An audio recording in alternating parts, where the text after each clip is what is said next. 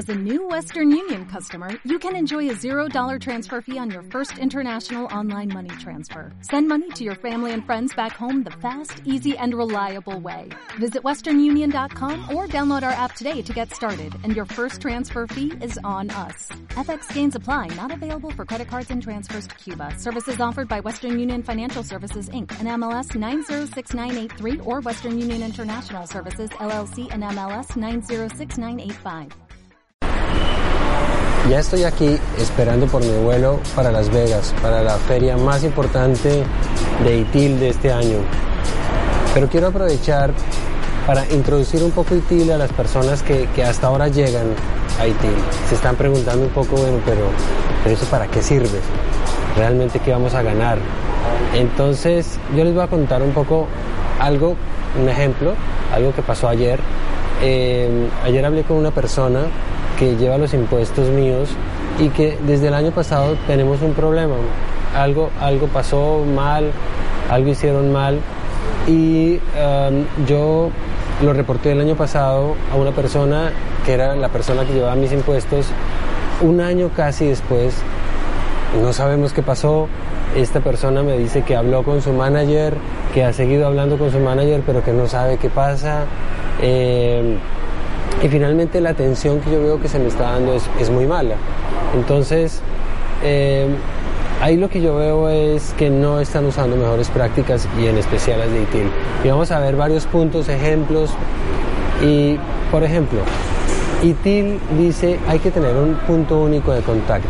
¿Esto qué, qué es? ¿Por qué? Porque, por ejemplo, en este caso que pasó, esta, esta persona que está manejando mis impuestos me dijo, yo hablé con mi manager, no sé qué pasa, esta persona se nota que no tiene un punto único en el que ella pueda ir y ver qué está pasando con mi caso. Ella tiene que estar cazando a su manager, cazando a otras personas para saber qué pasó. Lo mismo yo como usuario, tengo que buscar en esa empresa por todos lados para ver quién es el que tiene mi caso y qué está haciendo.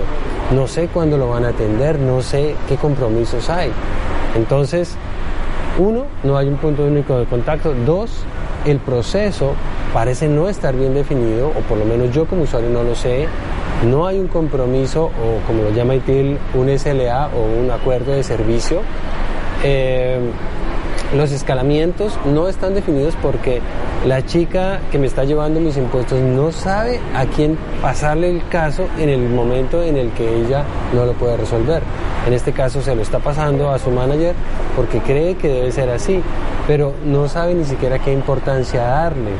Cosa que TIL también vende que dice hay que ponerle una prioridad y una urgencia a las cosas. Bueno, una urgencia y un impacto porque hay que saber a cuántas personas afecta o qué tanto afecta al negocio y de ahí generar una, una prioridad o definir una prioridad para que así se pueda asignar el caso a, la persona que es y se le pueda dar la velocidad necesaria depende, dependiendo del caso.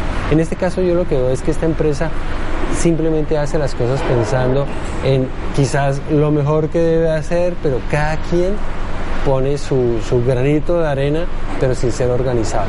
Entonces, ITIL lo que nos vende básicamente son consejos. Consejos basados en mejores prácticas. ¿Qué son mejores prácticas?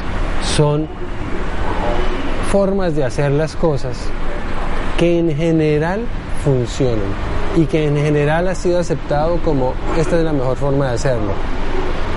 Un ejemplo rápido, una mejor práctica para cómo hacer un arroz.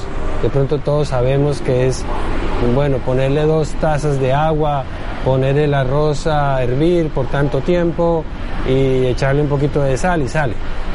De pronto esa es la mejor práctica. De pronto hay otra gente que dice que hay otras mejores formas de hacerlo y quizás sí, pero en general la mayoría lo ve como que esta es la mejor manera de hacerlo.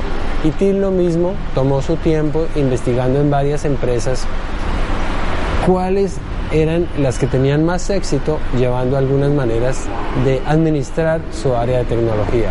Y aquí entonces empieza a hacer su libro de consejos, van madurando, van cambiando versión tras versión, pero finalmente lo que nos trae a nosotros es, mire, esta es la manera en que lo hacen las empresas que tienen éxito, usted trate de tomarlo.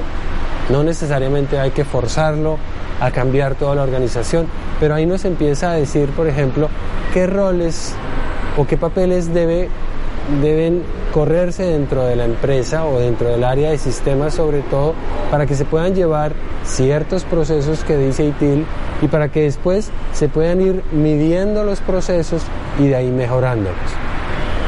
Por ejemplo, algo muy, muy conocido es en este caso y muy, muy, muy toca mucho a lo que me pasó a mí es la mesa de servicios en este caso por ejemplo es un proceso que se llama incident management o manejo de incidentes y es ahí nos dicen en ITIL una cantidad de consejos de cómo llevarlo. O sea, por ejemplo, esta persona debió haber puesto un caso en, algún, en alguna página web o debió haber llamado a alguien, debió haber dicho, pasa esto, le pasa a esta persona, le pasa solo a una persona.